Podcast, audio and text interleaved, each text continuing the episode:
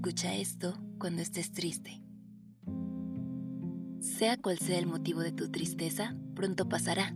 Recuerda, todos los males son inevitables, pero no permanentes, así que vívelo al máximo y trata de aprender lo más que puedas para crecer y poder recibir con mayor fuerza cada golpe. Eres alguien muy fuerte y espero seguir siendo uno de los pilares más importantes para mantener a flote esa fortaleza.